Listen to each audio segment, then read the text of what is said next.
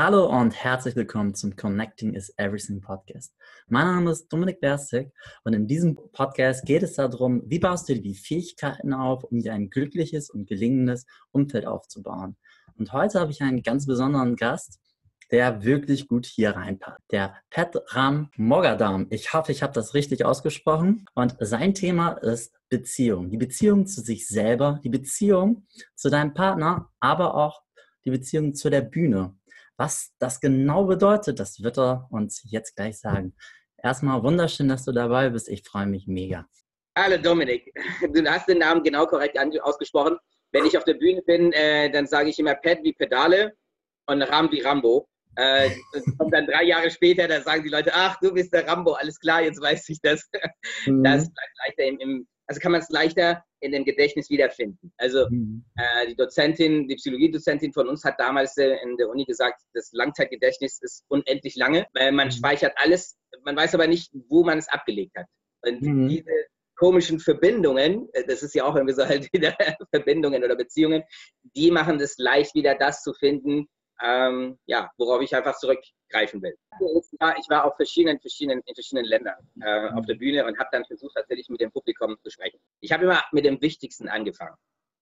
Ich habe immer gefragt, okay, was ist das Wichtigste im Leben oder was ist das Wichtigste jetzt aktuell? Da kamen natürlich unterschiedliche Fragen, unterschiedliche Antworten.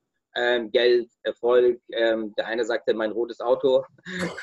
das wurde der Witz des, mhm. des Abends, der Running Gag. Ähm, aber eine Sache, was auf allen Kontinenten immer wieder vorkam, war, kannst du dir wahrscheinlich denken, Familie. Es gab diese lange, äh, also eine der längsten, unter, also nicht einer der, also die längste Untersuchung von an erwachsenen Menschen in Harvard, äh, wo da 75 Jahre lang 724 Leute untersucht wurden. Mhm. Und äh, bei denen hat man, also die haben angefangen, als sie ungefähr 20 waren, als sie an der Uni angefangen hatten. Und die Ältesten jetzt, die überlebt haben, sind über 90 Jahre alt, über einige 95 Jahre alt. Diese ganze Zeit haben sich ja, einige vielleicht Selbstmord begangen, andere sind gestorben, andere sind verrückt geworden, schizophren. Man kann mit denen jetzt das Interview nicht weiterführen. Da hat man die mhm. aber untersucht, psychologisch, medizinisch. Man hat ihre Eltern befragt, man hat ihre Kinder nachher befragt und ihre Enkelkinder. Und das Einzige, was sie gesund und glücklich alt werden ließ, war nicht Cholesterin, sondern äh, Beziehungen. Qualitativ hochwertige Beziehungen. Und zwar die hatten immer eine Person, der sich um sie kümmert mhm. und eine Person, der sich, um den sie sich kümmern können. Und diese Verbindung, äh, wo man sich darauf verlassen kann, das ist, da habe ich für mich auch irgendwie deutlich an, hat an Wichtigkeit gewonnen. So war natürlich ähm, auch klar, worauf ich mich spezialisiere. Also ich mache ja seit ja, 92 bin ich selbstständig und mache dann irgendwie auch, ja, die Kommunikation war natürlich für mich auch ein ganz wichtiger Faktor. Und ich denke mal, als erstes ist natürlich die Beziehung zu sich selbst wichtig dass ich meinen Kopf und Herz nicht gegeneinander arbeiten lasse und mich zerreißt, sondern mhm. in dieselbe Richtung gehe. Genauso ist es bei den Paaren. So wie erreiche ich einfach eine tiefere Ebene, wo die Wörter keine Rolle mehr spielen. Wenn du so ein verliebtes Paar siehst im Restaurant, da sitzen sie voreinander, äh, die brauchen nichts zu sagen und das ganze Restaurant verschwindet. Dann sagt der Junge, ja, ähm, Entschuldigung, ich habe mein Fahrrad vergessen und die Frau guckt ihn an und sagt, ja, ich liebe dich auch. Das kann der Redner auch auf der Bühne erreichen. Das heißt, in dem Moment, wo der Redner diese Verbindung mit seinem Publikum etablieren kann, ist es relativ egal, was er gesagt hat. Und man sagt ja auch, die Leute werden vergessen, was du gesagt hast, aber die werden nicht vergessen, wie du sie fühlen wirst. Wow, schöner Satz. Ja, und das jetzt, was du jetzt mit den Leuten machst, also zum einen, du, du bist ja Paartherapeut. Richtig, also aktuell habe ich meine Praxis und meine Seminarräume hier in Hamburg. Die Nachfrage nach Paartherapie ist extrem groß und zwar weil ich ein Alleinstellungsmerkmal habe, wie ich da rangehe. Der normale mhm. Paartherapeut oder generell Therapeuten, ich habe ja auch mit, mit ähm, ja, Depressiven zusammengearbeitet, mit, mit Panikattacken und die ganzen Geschichten.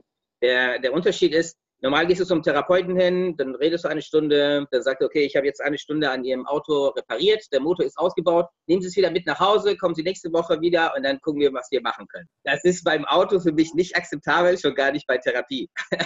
Ja. Also ist das komplett umgebaut. Das heißt, wenn Paare zu mir kommen, dann trenne ich sie erstmal auseinander. Die sind sowieso schon getrennt durch die ganzen Beschuldigungen und, und äh, Enttäuschungen, Probleme und Schuldgefühle und so weiter.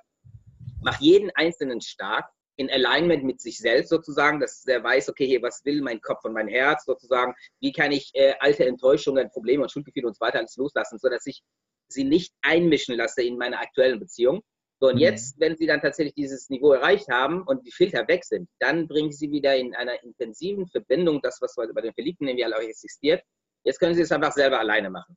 Das Ganze passiert innerhalb von ein paar Tagen. Das heißt, ich nehme den Mann zwei, drei Tage lang in Sitzung. Morgens fangen wir an, bis abends. Wir kochen zusammen, wir, wir gehen zusammen spazieren. Die ganze Sitzung läuft praktisch diese ganzen zwei, drei Tage zusammenhängend durch, weil wir einfach an den Kern der Sache einfach ran wollen und das dann einfach aufheben wollen.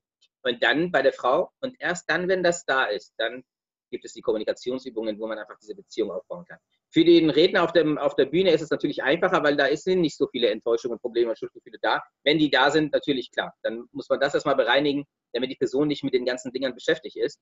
Aber dann, genau. Das ist, warum Leute aus England, aus Österreich extra über halt zu mir kommen, weil die sagen, okay, hier, bei dir kriegen wir es innerhalb von einer Woche durch. Das sind ähm, Depressionen oder Panikattacken, die was in zehn Jahren mit Psychoanalyse nicht äh, bereinigt werden konnten. Die kommen dann vorbei und sagen, okay, nach zwei, drei Tagen ist das durch. Das kannst du nur erreichen, wenn du als Therapeut so eine extrem intensive Verbindung hast zu dem Klienten.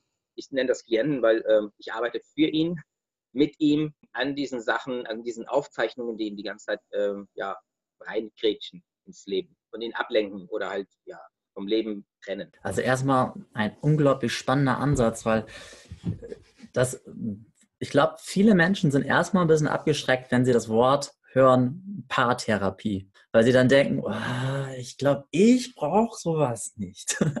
Oder sowas würde ich niemals machen. Ich glaube aber, es ist wichtig, dass, dass wir den Leuten erzählen, was genau eine Paartherapie sein kann, zum Beispiel wie in deinem Modell, dass man einfach mit dieser Person Zeit verbringt. Zum Beispiel der Mann, der vielleicht in der Kindheit Probleme hatte, weil er kein männliches Vorbild hatte oder sowas, verbringt Zeit mit dir, kann einfach mal sich selber auch so ein bisschen widerspiegeln, kann Gespräche führen und zu sich selbst finden auf einer ganz anderen Art. Die Frau auf der anderen Seite natürlich auch, findet auch ihre eigene Ebene und dann auch herauszufinden, was hat am Anfang die Leute oder dieses Paar geschafft, dass sie äh, sich verlieben. Und was ist das, was ist, wo es wieder hingehen kann? Deswegen finde ich das erstmal mega stark, dieser Ansatz. Und wo ich auch sage, das ist sogar für mich, also auch für mich was ganz Interessantes. Ja, das, also, das nennt sich halt Paartherapie. Generell ähm, Paartherapie, Psychotherapie, Therapie und so weiter. Da fühlt man sich irgendwie, okay, ich bin ja nicht so dumm oder ich bin nicht so verrückt oder ich bin nicht so schwach oder ich bin nicht so unfähig, das selber zu machen. Ähm, die Frage ist, wenn das Haus brennt, ist es ein Zeichen von Stärke, wenn ich sage, okay, ich hole mir kein Feuerwehr, sondern ähm, ich ziehe mich zurück? Und das, das denken viele Leute es ist erstaunlich, also ich habe ja sehr viele Leute, die bei mir in, zum Erstgespräch kamen, der sagt, das Intelligenteste, was denen einfällt, ist, ich ziehe mich zurück. Die, mhm. verstecken, die verstecken sich hinter Arbeit. Ähm, die gehen mir lieber Party machen. Mit Alkohol, Drogen oder Medikamente versuchen sich einfach selber zurückzuziehen. Es ist kein Zeichen von Stärke, wenn ich mich einfach zurückziehe, wenn einfach eine Situation nicht so läuft, wie ich es mir vorstelle.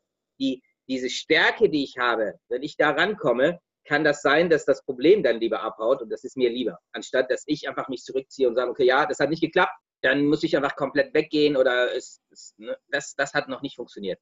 Eine andere Sache, was sehr viele Leute dann, die über diesen Punkt hinausgehen, versuchen, ist, ich bin selber schuld. Ich hätte das und das so und so machen sollen. Oder, ich hab mhm. oder du bist schuld. Es ist so und so. Oder wer auch immer schuld ist. Das Problem ist jedoch, ähm, ich weiß nicht, ob du John Gottman kennst, ist einer der ja, der hat Menschen untersucht innerhalb von ja, Tagen, wo er sie eingesperrt hat, gewiss, also wie Big Brother, mit mhm. Videokameras, Paare, die da hingekommen sind und er hat sie einfach untersucht. Und ähm, über Jahre hinweg sind einige Sachen sehr klar geworden. Das, der ist der Einzige, der innerhalb von fünf Minuten erkennen kann, ob dieses Paar mit 96 Prozent Wahrscheinlichkeit auseinandergehen wird oder zusammenbleiben.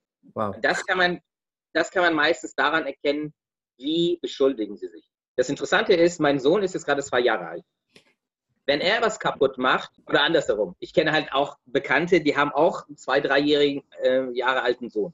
Wenn der bei denen irgendwie der Sohn was kaputt macht, dann fragen sie, wer hat das gemacht? Was kannst du dir vorstellen, was der Sohn macht? Äh, ich war das nicht. Ich mhm. weiß nicht, wovon du redest und so. Ne? Keiner möchte der Schuldige sein. Geh mal in ein Gefängnis, frag mal die Mörder. Ja, ich habe nichts gemacht.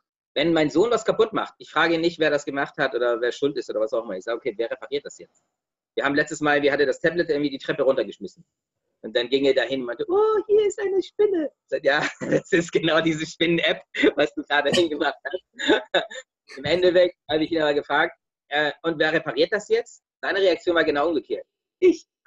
Ist nach oben gerannt, hat einen Lötkolben geholt und dann äh, an das Tablet so und wollte das reparieren. Wie cool ist das denn? Das ist die Frage, die man irgendwie tatsächlich, die ich auch irgendwie am liebsten stelle. Das heißt, wenn das Haus brennt, wer ist der Verantwortliche, der da was verändern will oder verändern kann? Es interessiert mich nicht, ob irgendjemand was kaputt gemacht hat, sondern wer kann das jetzt reparieren? Mhm. Okay? Und das ist auch irgendwie halt das, was in den Erstgesprächen einfach uns weiterbringt. Weil ich bin kein, kein Richter, der jetzt die beiden anhört, neutral und sagt, ja, stimmt, du hättest das machen sollen und du hättest das machen, du bist schuld und das und das, das bringt uns natürlich nicht weiter. Das heißt, was wir erreichen wollen, ist nicht das Paar, der aneinander zerrt und aneinander ja, reißt, sondern wir brauchen einen dritten Punkt, an dem sie beide am selben Strang ziehen. Das wird sie zusammenbringen. Egal wie schwierig die Schwierigkeiten sind. Sogar andersherum. Je schwieriger die Schwierigkeiten sind, desto mehr schweißt es zusammen, wenn sie beide am selben Strang ziehen. Der Bereich, der Bereich von Hilfe ist tatsächlich so extrem äh, wertvoll, wenn du zum Beispiel schaust, sehr viele Leute sagen, ja, ich suche mein Warum, ich suche mein Ziel und ich will das hin, so, ne? Wenn ich meinen Zweijährigen, also von dem lerne ich jede Menge. Wenn ich den mhm. zweijährigen Sohn anschaue, was ist sein Ziel? Zu spielen. Du kaufst ihm ein Spielzeug, womit spielt er? Mit der Verpackung. Süß. Okay? Weil, das kannst du auch beim Fußball beobachten. Was ist der Zweck oder was ist der Sinn dahinter, einen Ball in einem Rahmen reinzuschmeißen? Es hat überhaupt keinen Zweck. Für wen ist es gut? Für niemanden. Aber dadurch, dass das ganze Team am selben Strang zieht und diesen Ball jetzt verdammt da reinschießen will, und mhm. da ist ein anderes Team, der genau das Gegenteil machen will, daraus wird ein Spiel. Wenn sie ganz leicht ohne Probleme jedes Mal einfach das, den Ball da reinschießen können und da ist keiner dagegen, ja, dann pff, da hat keiner Lust zu spielen, weil du gewinnst ja jedes Mal. Wenn du weißt, dass du jedes Mal verlierst, hast du auch genauso wenig Lust.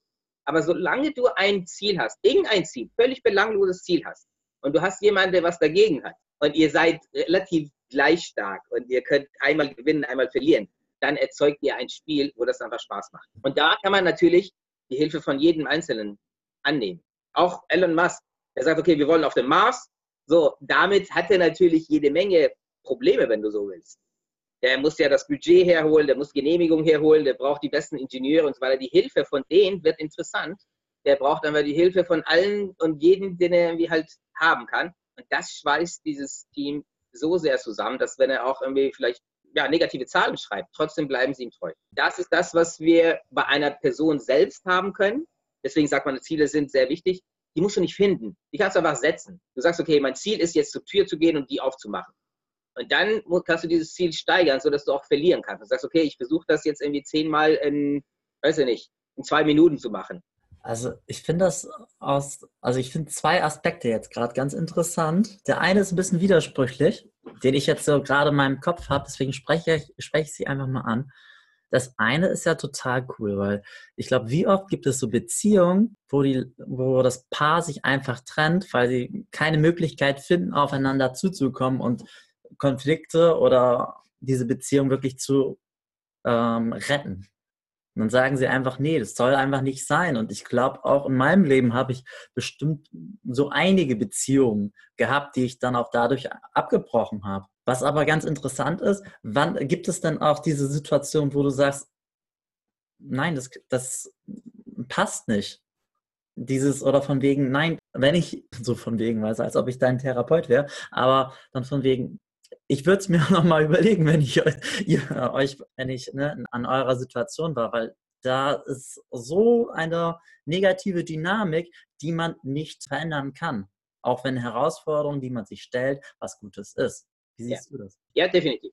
Und zwar hat es einerseits tatsächlich mit der Stärke jedes Einzelnen zu tun. Wenn ich sehr schwach bin, dann werde ich viel früher sagen, nee, das hat keinen Sinn, das hat keinen Zweck, ich kriege es nicht hin.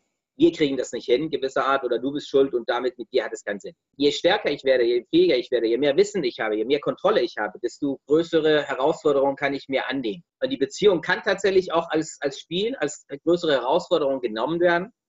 Nicht gegen meinen Partner oder Partnerin, sondern mit der. So, und das Ziel, das man irgendwie halt verfolgt, wenn das keine gemeinsame Ziele werden können, das ist dann meistens der, der Knackpunkt. Das heißt, mhm. sehr viele Leute suchen sich irgendwie einen Partner aus, die sagen, okay, hier, wir wohnen ja beide in Hamburg, wir haben sehr viel gemeinsam, also sind wir jetzt zusammen ein Paar und wir werden jetzt diese, diese Reise zusammen anfangen. Wenn, mhm. wenn ich mit jemand anders zusammen in Hamburg bin, dann werde ich nicht zusammen in einem Auto sitzen und sagen, okay, lass mal losfahren. Wohin ist viel wichtiger, als wo wir jetzt gerade sind.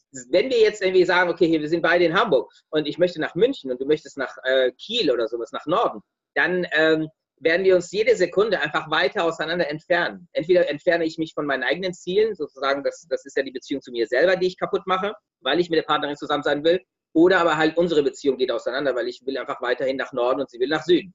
Das heißt, mhm. die Zielsetzung ist deutlich wichtiger als unsere Gemeinsamkeit, mit denen wir anfangen. Das nächste, was absolut notwendig ist, ist die Geschwindigkeit. Das heißt, wenn wir sagen, okay, wir wollen beide nach München von Hamburg aus, äh, das Ziel ist also gemeinsam, aber unsere Geschwindigkeiten passen überhaupt nicht zusammen. Ich fahre gerne mit dem Fahrrad und genieße die Landschaft und du möchtest mit dem Porsche 200 km/h fahren. Äh, da werden wir auch in jeder Sekunde uns einfach entfernen. Manche machen das dann so, dass er dann irgendwie, was weiß ich, dass der eine, der mit dem Porsche dann auf dem Rastplatz wartet und so, bis der andere mit dem Fahrrad dann vorbeikommt. Der mit dem Fahrrad beeilt sich auch extra, damit er halt hinkommt. Dann kommt er, gut, dass wir uns sehen. Ja, ja, und dann fährt der nächste wieder los und der muss dann, also das heißt, da haben sie ja auch wieder beide keinen Spaß. Es ist nicht mhm. verwerflich, die Sachen langsam zu machen oder schnell zu machen. Ich mache sogar vom, von Sache zu Sache auch unterschiedliche Geschwindigkeiten rein. Mhm. Routinemäßige Sachen, die will ich einfach schnell haben. Und die, die Sachen, die kreativ sind, die lasse ich mir einfach mehr Zeit. Das ist total legitim.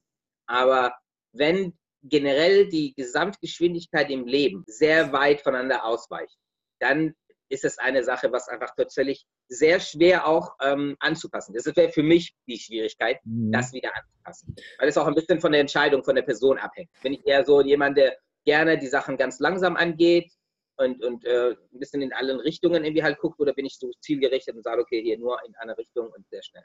Weil das stelle ich mir jetzt auch bei dir gerade sehr herausfordernd vor. Weil also auf der einen Seite, die, die zu dir kommen, haben ja beide schon diese positive Absicht. Die beiden eine gewisse Erfolgschance haben, ist gar nicht mal so gering, glaube ich. Weil wenn sie dann sagen, ich bin bereit dafür, das zu investieren für diese Tage. Also es geht, es geht darum, ähm, wir haben jetzt irgendwie halt zwei verschiedene Faktoren irgendwie angeschaut, warum die Leute zusammenkommen sollten. Also im mhm. Endeffekt, es reicht nicht, wenn wir am selben, in derselben Stadt sind, sozusagen zusammenzukommen, sondern die Ziele mhm. müssen ähnlich sein und die Geschwindigkeit muss ähnlich sein. Äh, wenn das passt, dann kann es ja auch ein bestimmter Abstand existieren und das wird trotzdem funktionieren. Das heißt, wenn wir beide mit dem Fahrrad nach Süden fahren wollen, dann kann es sein, dass ich jetzt in Kiel bin. Dann sage ich, okay, dann warte ich ein bisschen, bis du von Kiel nach Hamburg kommst und dann fahren wir zusammen los. Und das funktioniert. Und deswegen funktioniert auch die Paartherapie. Das heißt, ähm, wenn ich jetzt abgelenkt bin oder du bist abgelenkt oder du bist irgendwie halt irgendwo anders und ich bin irgendwo anders oder sowas, dann muss ich erstmal warten oder halt die Person abholen. So, und wenn wir beide am selben Startpunkt sind, dann können wir von da aus starten. Und dann gucken wir nochmal, wie ist denn die Geschwindigkeit jetzt? Und können wir einfach gemeinsame Ziele finden oder übergeordnete Ziele finden, die beide Ziele zusammenpassen. Und dann kann man mhm. tatsächlich gut. Ich habe ähm, in einem Heroin, also in einem Institut gearbeitet für Drogensüchtige. Und für mich ist Hilfe nicht Hilfe zu Selbsthilfe oder was auch immer, weil, ja, was nicht, wenn ich eine Putzfrau bestelle, dann will ich nicht, dass sie mir hilft zur Selbsthilfe, sondern ich will, dass sie putzt. Wenn ich einen Gärtner habe, dann will ich, dass der Gärtner Arbeit macht und mir nicht beibringen, wie ich das machen soll.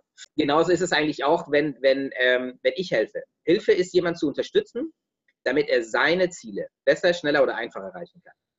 Wenn ich seine Ziele nicht kenne oder nicht unterstütze, dann ist es keine Hilfe. Und wenn er sie nicht dadurch besser, schneller oder einfacher erreichen kann, dann ist es immer noch keine Hilfe. Ich habe ja in diesem Drogeninstitut gearbeitet und da war jemand, der hat zehn Jahre Heroin genommen. Ich habe gesagt, okay, Hilfe ist jemand zu unterstützen, damit er seine Ziele besser, schneller, einfacher erreichen kann.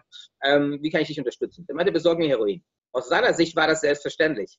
Heroin war seine Lösung. Das war nicht mhm. das, was er loswerden wollte, sondern das war das, was er erreichen wollte. So, jetzt will er Heroin. Ich will ihn von Heroin wegkriegen. Das wird nichts. Okay? Du denkst, wir haben hier keine gemeinsamen Ziele. Außer, ich frage nicht, warum willst du Heroin? Weil mit dem Warum mache ich ja das Ding noch fester. Er sagt, ja, weil ich, ja, meine Freunde und hier und das, was auch immer, sondern ich kann einfach eine übergeordnete Zielsetzung finden. Ich kann ja damit nicht übereinstimmen, dass Heroin sein Endziel ist. Er will ja nicht Heroin nehmen, um Heroin genommen zu haben. Wenn er Heroin genommen hat, was erreicht er mit dem Heroin nachher?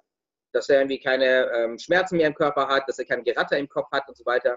Und da könnte ich da ansetzen. Sagen, ja, ich werde dich unterstützen, damit du die Schmerzen im Körper loswirst und das Geratter im Kopf nicht mehr hast. Und auch noch ein zusätzliches, du musst jeden, nicht jeden Tag äh, aufstehen und dir Sorgen machen, wo kriege ich das Geld her, wen kann ich jetzt beklauen, damit ich an mein Heroin komme, sondern das läuft viel einfacher. Mhm. Wo konnten wir eine gemeinsame Zielsetzung finden, wo wir dann zusammen arbeiten können? Und das kann man dann wieder Hilfe nennen, weil wir am selben Strang ziehen. Wir sind dann ein Team. Dasselbe kann man tatsächlich mit den Paaren erreichen, wenn nicht Enttäuschungen, Probleme, Schuldgefühle, veraltete, äh, fixierte Meinungen oder Glaubenssätze oder was auch immer sich dazwischen mischen. Und dadurch ist es halt so, jeden Einzelnen machen wir stark, sodass er einfach deutlich höhere Ziele setzen kann. Dann bringe ich sie wieder in Verbindung, in diese Kommunikation. Und jetzt kann man tatsächlich diese Ziele austauschen, ähm, die mit, selber, mit sich selbst in Alignment sind. Der weiß genau, okay, hier, das muss ich haben und so weiter. Und da habe ich schon ein System, das nennt sich 3D-Zielsetzungen, also nicht nur ein Punktziel, sondern mhm. das hat drei tatsächlich Dimensionen und damit hat man viel mehr Felder, die man übereinstimmen kann. Ähm, ja. Und damit kommt man einfach tatsächlich übergeordnete Zielen sehr viel leichter, sehr viel näher ran, weil tief im Innern sind wir ja doch ein bisschen Menschen. Nicht alle. und, und, da kann man dann leichter irgendwie halt äh, übereinstimmende Sachen finden. Und das ist genau das, was auch auf der Bühne passiert. Das heißt, wenn du auf der Bühne gehst und du willst mit deinem Publikum irgendwo hingehen, dann musst du dich mit denen vereinen. Und mhm. damit du dich mit denen vereinen kannst, musst du genau gucken, okay, hey, was ist ihre Geschwindigkeit, was ist ihre Zielsetzung, was ist ihr Interesse, äh, Bedürfnisse, Wünsche, was auch immer. Und in dem Moment, wo du dich mit denen vereinst und in dieselbe Richtung gehst, dann ist es halt interessant. Dann kann man dich hören. Wenn du Marsianisch sprichst über ein Thema, was mich überhaupt nicht interessiert, dann bist du schon durch, bevor du angefangen hast. Aber jetzt bleiben wir jetzt mal beim Publikum. Ja, ja, das eine, das Thema, das habe ich jetzt ganz gut verstanden und ich hoffe, der Zuhörer auch ganz gut. Aber ja. beim Publikum, wie finde ich denn dann die Ebene vom Publikum, dass sie mich, also dass wir eine Beziehung miteinander finden, dass ich spüre, okay, das braucht dieses Publikum, diese Geschwindigkeit, diesen Vibe. Das ist relativ einfach, weil ähm, du gehst ja nicht auf einer Bühne, ähm, also es ist nicht so, dass du nicht existierst und auf einmal bist du auf der Bühne. Mhm. Erstens ist dein Auftraggeber. Der sagt dir natürlich, ähm, was seine Ziele sind, seine eigene, und ähm, wie das Publikum zusammengestellt ist. Der sagt, okay, hier, ne, das sind irgendwie, was weiß ich, Veranstaltungskaufleute und die wollen jetzt irgendwie so, so ein Event machen, die und da. Dann weißt du, okay, ungefähr in welche Richtung das geht. Zweitens, du hast die Chance, bevor du auf die Bühne kommst, schon vorher da zu sein und die Leute ein bisschen zu sprechen und kennenzulernen. Da merkst mhm. du, okay, okay, welche Geschwindigkeit haben sie? Du fragst einfach den einen, okay, wie spät ist das? Und der sagt, äh, warum fragst du mich denn? Hast du selber kein Handy oder sowas? Der antwortet noch nicht auf deine Frage. Da weißt du, okay, die sind etwas langsam. Mhm. Und der andere, weißt du, das, das sind ganz einfache, simple Fragen, die du stellst. Da merkst du, okay, hier, wie schnell geht die Person auch von meiner Frage auf eine Antwort, die auf diese Frage passt? Das kannst mhm. du ja auch bei Partnerauswahl machen. Dann sagst du, okay, hier, ne, wie spät ist das? Dann sagt er, ich habe doch, äh, ich habe, ich weiß nicht, warum ich dir das sagen soll, warum willst du es wissen? Dieselbe Gespräche führst du dann nachher, wenn du Urlaub machen willst, wenn du dann dir entscheiden willst, ob du diesen Job machst oder den anderen. Das wird unendlich schrecklich, mhm. wenn du die Geschwindigkeit nicht anpassen kannst. Und das machst du dann irgendwie halt vorher, bevor du auf die Bühne gehst. Das nächste ist, du kannst zum Beispiel, wenn du Vorredner hast auf der Bühne, beobachtest du sie und guckst, okay, hier, bei welche Aktionen, die er macht, bekommt, das, bekommt er am meisten Reaktion. Wenn sie dabei lachen, dass da halt, äh, weißt du nicht, ja, irgendwas sagt, dann kannst du das mit einbauen. Direkt da und damit bist du schon direkt bei dem Publikum. Ja, stark. Es ist ein total guter Türöffner. Und wie ich das jetzt auch finde, es ist eine zusätzlich gute Überleitung zu unserem Umfeld. Denn in unserem Umfeld ist es ja auch wie ein Publikum, was wir tagtäglich sehen. Ja. Und da, wie wir uns auch einspielen, dass wir mit denen eine Beziehung aufbauen. Es ist jetzt natürlich nicht, du stehst da alleine unter 20 Leute, die du in einem Moment erreichen musst. Aber in deinem Umfeld triffst du immer auf eine Person. Und da dieses Feingespür, was du eben gerade so wunderbar beschrieben hast, finde ich faszinierend, da das selber dann zutage zu bringen, in vielen verschiedenen Aspekten. Ja. Also, ja, es ist interessant. Sehr viele, sehr viele ähm, ja, Beziehungscoaches oder was auch immer, die gehen darauf ein, okay, was du sagen sollst. Das, was du sagen sollst, ist so irrelevant meistens, wenn nicht die richtige Emotion dahinter steckt. Als, als, ich habe ja auch Improvisationstheater ähm, gemacht. Als Schauspieler ist nicht unbedingt das Wort, was die Aussage mitträgt, äh, sondern irgendwie halt ähm, die Melodie, die du darunter stecken kannst. Hm. Deswegen hast du ja auch, ich weiß nicht, Michael Rossier, kennst du den? Hm. Fantastisch. Also der beschreibt das irgendwie am besten, glaube ich. Ähm, wo du einfach tatsächlich das Ja, was du sagst, auf verschiedene Arten und Weise sagen kannst. Du kannst sagen, ja, ja, ja. Also du kannst einfach ein ablehnendes Ja machen, du kannst mhm. annehmendes Ja machen, du kannst übereinstimmendes Ja machen oder wie auch immer du das einfach möchtest. Und dieser Unterton, diese Emotion, die Emotionen sind das, was die Leute fühlen lässt. Und wenn du auf der Bühne nicht vergessen werden möchtest, dann musst du auf die Emotion achten. Wenn du die Emotionen nicht beachtest, dann ist es völlig egal, was du sagst. Und wenn du die Emotion beachtest, dann ist es auch egal, was du sagst. Mhm. In dem Moment, wo ich irgendwie halt ähm, dir sage, was weiß ich, du Affe, ist es ein Schimpfwort. Wenn ich zu meinem Sohn sage, na Äffchen, komm her, ist es eine Liebescode. Weißt du, so, das, das ist ein Liebesbeweis. Mhm. Und das kannst du nicht mit dem Wort. Und du kannst nicht sagen, okay, was will ich zu meiner Frau sagen? Ist mir egal, solange du diese Verbindung nicht hinkriegst. Also einfach gerade so wichtiger als das Wort ist das, wie ich sage. Ne? Richtig, richtig. Wenn ich jetzt jemand sage, okay, hier, geh jetzt lernen, dann fühlt sich das wie ein Zwang an. Und das kann allein schon mich dazu bringen, dass ich nie wieder lernen will. Hm. Wenn ich sage, okay, geh jetzt lernen, ist eine, eine, eine, ja, wie soll ich sagen, Möglichkeit, die ich jetzt dem anderen gebe. Hm. Ich gebe mehr Freiheit. Du kannst ja sogar auch einfach gerade dieses, das auf eine so unterstützende Art und Weise sagen, das ist ja deine Wahl, die du hast. Ne? Entweder du sagst es, hey, komm, geh lernen. Ich weiß, wie wichtig das für dich ist. Komm. Richtig. Genau. Das ist eine ganz andere Art, als wenn du sagst, du wolltest doch lernen. Sowas. Die, ja. die Person schon sofort keinen Bock mehr drauf hat. Richtig, richtig. Und das ist, das ist irgendwie halt, also Wörter von sich aus haben keine, keine Macht.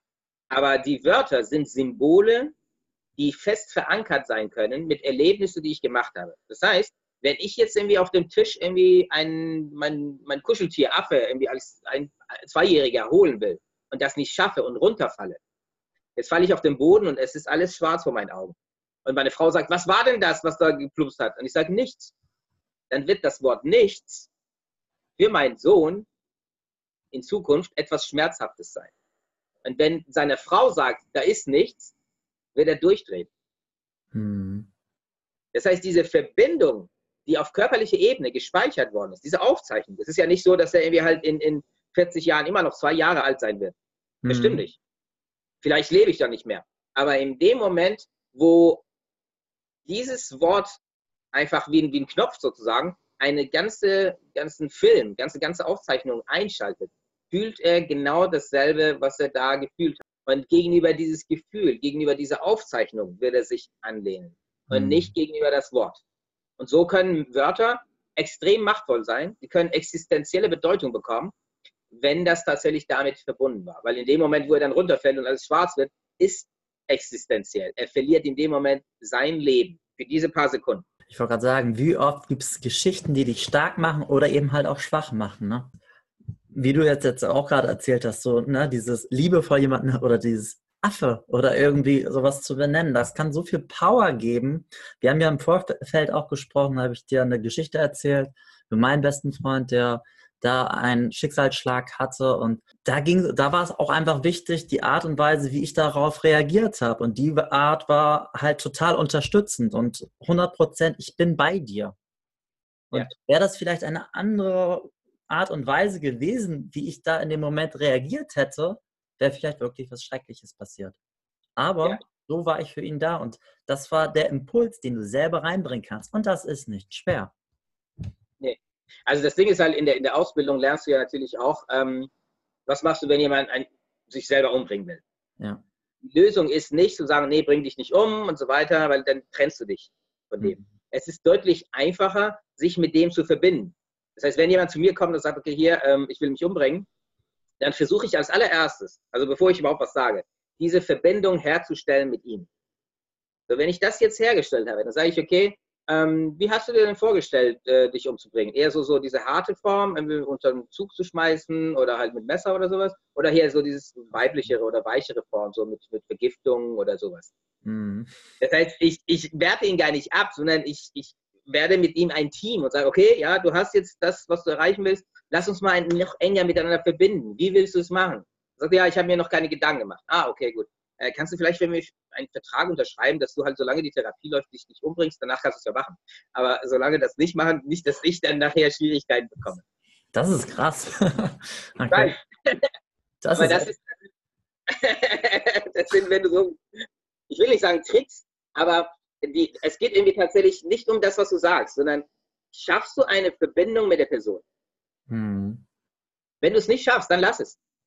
Dann hm. ist egal, was du sagst. Ist völlig egal, was du sagst. Und wenn du diese Verbindung herstellst, dann ist es auch relativ egal. Wenn du das Gefühl ihm äh, übergibst, also du, du kannst ihn einfach nur anschauen und sagst, weißt du, und der spürt, du, der ist für dich wichtig. Hm. Wow, also ja, ich bin voll bei dir. Ich muss ja. gestehen, ich war jetzt ein paar Sekunden erstmal ein bisschen geschockt, dass ich gar nichts sagen konnte. Aber ich verstehe es. wow, also ich verstehe den Aspekt auch sehr gut, wie du dadurch auch gerade in deinem ganzen Umfeld eine Beziehung aufbauen kannst. Das ist zum einen kann das dein Familienmitglied sein, zum anderen kann das sein deine Freunde, dein Umfeld, die Leute, die dich tagtäglich ne, um sich haben, denen du was geben kannst und andersrum halt auch. Also ich habe da jetzt irgendwie in der, der Therapiebereich, da habe ich ja auch zwei, also es gibt drei Bestandteile, die einfach eine Rolle spielen. Ein davon heißt Social Detox, also soziale Interaktionen entgiften, wenn du so willst.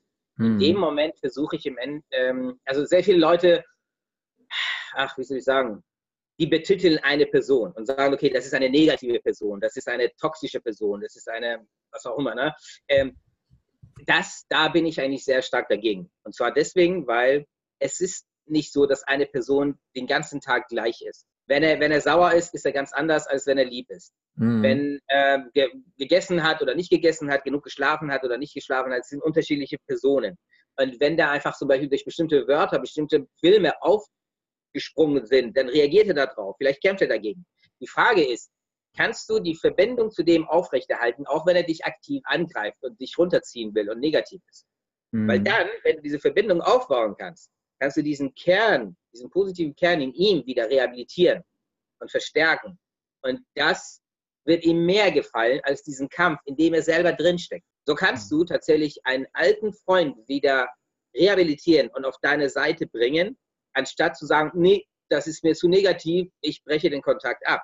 Das ist jetzt mal ein ganz, ganz neuer Impuls in dem, im Podcast, muss ich gestehen. Ja, genau. Da haben wir, da haben wir dann äh, 24 verschiedene Merkmale oder halt Verhaltenskategorien von Verhalten, um das Ding irgendwie halt aufrechtzuerhalten. Wenn das eine nicht klappt, dann kann man den anderen verwenden. Und da hast du eine Palette davon. Klar, natürlich, wenn jemand irgendwie das nicht kennt oder halt nicht so stark ist oder was auch immer, dann muss er natürlich den Kontakt abbrechen. Würde ich auch machen. Würde ich sagen, okay, hier brech erstmal den Kontakt ab, dann machen wir zusammen diesen Kurs und dann bist du halt stark genug, dass du halt bei jedem, der dich runterziehen will, ihm zu helfen, den stärker zu machen. Hm. Wenn du aber diese Kontrolle nicht hast, dann werde ich dich nicht in einem Jet setzen und sagen, okay, hier flieg mal.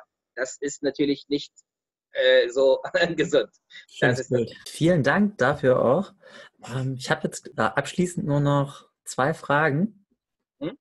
Die eine, wie wichtig sind deine Beziehungen in, deinem, in dem zwischenmenschlichen Bereich für dich? Wenn du jetzt im, im Erstkontakt, du lernst gerade irgendeine neue Person kennen, wie wichtig sind diese Faktoren, die du da jedes Mal wieder aufrufst? Weil ich glaube, das ist ja immer sehr schwierig, sich aus dem Stand, aus dem ersten Impuls sofort in diese Person hineinzuversetzen oder wenn du eine neue Beziehung aufbauen möchtest? Ähm, ich würde sagen, ich, also eine Freundin von mir hat gesagt, du bist total schlimm. Du vergewaltigst das Herz eines, einer Person direkt sofort. ähm, du fragst nicht, so ungefähr. So hat sie es damals beschrieben. Ja. Ähm, vielleicht ist mein Talent oder vielleicht Glück oder vielleicht Ausbildung oder was auch immer. Im Endeffekt fällt es mir super einfach jemanden kennenzulernen und direkt in die Tiefe reinzugehen. Das langweilt mich eher, auf der Oberfläche zu bleiben. Ich, mhm. es, es kostet mich Kraft. Ich muss tatsächlich mich zurückhalten, um nicht in die Tiefe einzusteigen. Ich gehe auf eine Party, sage Hallo, wie geht's? Bumm, bin ich ins, weißt du, direkt in die mhm. Tiefe reingestiegen. Ähm, und damit mache ich mir auch keine Gedanken um Beziehungen aufbauen. Weil ich kann sie ja jetzt von jetzt auf gleich aufbauen und sofort in die Tiefe einsteigen. Mhm. Ich muss sie nicht aufbauen, aufrechterhalten. Das, das, also, ne, diese, das brauche ich nicht. Ich treffe sie, was weiß ich, manchmal jahrelang nicht. Wenn ich zurückkomme, sind wir wieder da, wo wir waren. Also das ist ja auch das, was viele kennen. Mhm. Bloß bei einigen klappt das nicht, weil da einfach diese verschiedenen Filter da sind oder halt irgendwie andere Enttäuschungen oder Schuldgefühle oder Probleme oder was auch immer, die die Person ablenken. So würde ich das genauer beschreiben. Mhm. Das heißt, wenn ich nicht abgelenkt bin, ich habe ja auch jahrelang irgendwie halt sehr, also professionell meditiert. Ich habe Geld dafür bekommen, dass ich für andere Leute meditiere. das ist ja spannend. Ja, ja, genau. Das, kennst du Maharishi Mahesh Yogi? Nee. Okay, das ist der Meditationslehrer von den Beatles. Und da habe ich äh, auch mal einen, ja, Kurs bezahlt äh, für 7000 Euro, wo ich dann irgendwie ans CETA gemacht Also ist egal. Auf jeden Fall, ähm, das Interessante ist, in dem Moment, wo du, wo du äh, mit, den, mit den Leuten in Verbindung bist, musst du nicht extra noch aufbauen. Das ist, worauf ich hinaus will. Ja, auch einfach diese, also das, was du gesagt hast, dass du diese Beziehung gleich am Anfang halt nicht so oberflächlich machst. Ne? Wir haben ja im Vor Vorgespräch auch ein bisschen geredet und das wurde gleich sofort sehr intensiv, finde ich, was auch sehr schön war. Zwischendurch kam dein Sohn dann noch rein und das, das war so schön mit anzusehen. Das war fast wie ein eigener Spielfilm, wo du irgendwie mit drin bist in diesem Film. Auch dafür, dafür danke. Für diese kleine Sequenz auch, ne? ja, ja. Dann habe ich jetzt noch eine Frage. Was war der größte,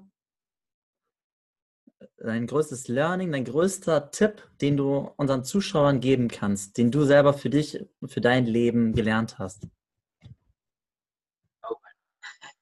Das ist hart, ne? Ich weiß, die Frage.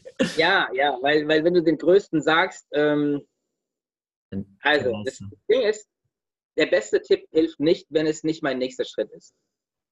Wenn du, wenn du zum Beispiel auf Facebook liest, dann sagen die Leute, ja, atme, trinke Wasser, äh, sei du selbst, sei positiv und hier und da. Für wen ist das gedacht? Wenn ich irgendwie die ganze Zeit dabei, damit beschäftigt bin, auszuatmen, dann ist der Tipp, auszuatmen, das Falsche. Du kannst nicht halbe Stunde ausatmen, du stirbst. Der, der, Tipp, einzuatmen, ist für den vielleicht richtig, aber für jemanden, der die ganze Zeit einatmet, ist genauso falsch. Wenn mhm. du eine halbe Stunde einatmest, stirbst du genau an denselben äh, Symptomen. Mhm. Du kannst auch nicht sagen, okay, scheiße, ich scheiße auf dieses Atmen, weil egal, ob ich ausatme oder einatme, bringt mich das um. Äh, jetzt werde ich gar nicht mehr also mit dem Atmen zu tun haben. Das mhm. bringt dich genauso um. Das heißt, ich würde sagen, beobachte die Situation, wie es ist ist halt etwas schwierig, ähm, das immer zu sehen, aber nimm die Umgebung so, wie es ist, wahr und geh darauf ein. Versuche nicht dagegen zu kämpfen, äh, sondern erkenne, was da tatsächlich auf dich zukommt. Nimm es mit ein. Das machen die zum Beispiel bei den Improvisationstheater auch. Wenn, wenn dein ähm, Schauspielpartner sozusagen irgendwas macht, dann gehst du immer darauf ein. Und dann kannst du was damit machen. Wenn du beim Tennisspielen den Ball bekommst, dann nimmst du es erst an und dann machst du was damit. Versuch nicht im Endeffekt im Voraus schon dagegen anzukämpfen, sondern nimm es mit auf, genauso wie jetzt irgendwie als mein Kind reingekommen ist. Das sind die schönsten Momente im Leben, wenn du nicht aus fixen Ideen irgendwas entscheidest, sondern einfach das Leben so annimmst, wie es auf dich zuströmt und dann mhm. versuchst, diesen, diesen, ja, diese Energie in die Richtung zu lenken, wo du dann nachher Lust hast. Wie beim Surfen auch. Da kommt der. Wind, ich nehme es erst an mit den Segeln und dann lenke ich in die Richtung, wo ich hin will. Nehme das Leben praktisch an. So konnte ich das auf einen Satz zusammen reduzieren. Das Leben ist dynamisch ne? und nicht geradlinig. Deswegen, wow. Also du hast echt ein wunderschönes, also ein wunderschönes Interview mir gegeben. Vielen Dank und von den Zuschauern, die werden begeistert sein, das weiß ich jetzt schon. Wo können wir von dir noch mehr erfahren? könnt ihr nicht. also, also den Namen Petra Moratan, wenn du es irgendwie eintippst, dann findest du mich auf fast alle Plattformen. Mittlerweile auch auf russische Facebook-Seiten und, und, Snapchat und äh, das Ding heißt, ist neuerdings TikTok, glaube ich. Die Antwort. ähm, genau.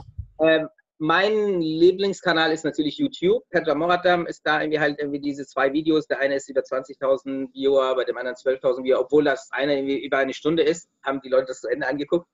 Ähm, besseren Kontakt findet man auch auf der Webseite. Das ist dann paartherapie-hamburg.info. Nicht erschrecken lassen durch Paartherapie. Ähm, die meisten suchen nach mir, nach Paartherapie. Ich glaube, da 1.000, 2.000 Leute suchen jeden Monat nach Paartherapie in Hamburg und äh, mehr als die Hälfte kommt auf meine Seite, weil ich organisch unter den ersten drei, vier bin. Wenn ihr da drauf kommt, dann ist auch irgendwie die ganzen Kontaktdaten von mir da. Es ist Skype da, es ist Telefon da, E-Mail, äh, was nicht alles so. Das kann man direkt. Ja. Paartherapie-hamburg.info. Ja, super. Dann, wie gesagt, kann ich mich nur bedanken für das wundervolle Interview. Ich selber habe sehr viele spannende Aspekte rausbekommen. Beispielsweise fand ich sehr interessant, wo du das erzählt hast, wie du Beziehungen angehst. Halt auch zum Beispiel, ich, vielleicht gab es manchmal Beziehungen in meinem Leben, wo ich zu schnell aufgegeben habe. Anstatt einfach mal wirklich in diese Beziehung nochmal reinzugehen oder selbst in diese Herausforderung und dann wirklich ganz, ganz stark zu prüfen, Vielleicht laufen wir ja doch die gleiche Geschwindigkeit. Vielleicht können sich unsere Ziele ja irgendwo anpassen. Das ist ein komplett neuer Gedankengang, den ich heute auch allein gewinnen konnte. Deswegen vielen Dank und ich freue mich, das nächste Mal dich irgendwann mal nochmal zu begrüßen. Vielleicht nochmal zu einer Folge. Mal schauen. Ja, gerne. Hat mir auch Spaß gemacht. Ja. Okay, und vielen Dank und tschüss.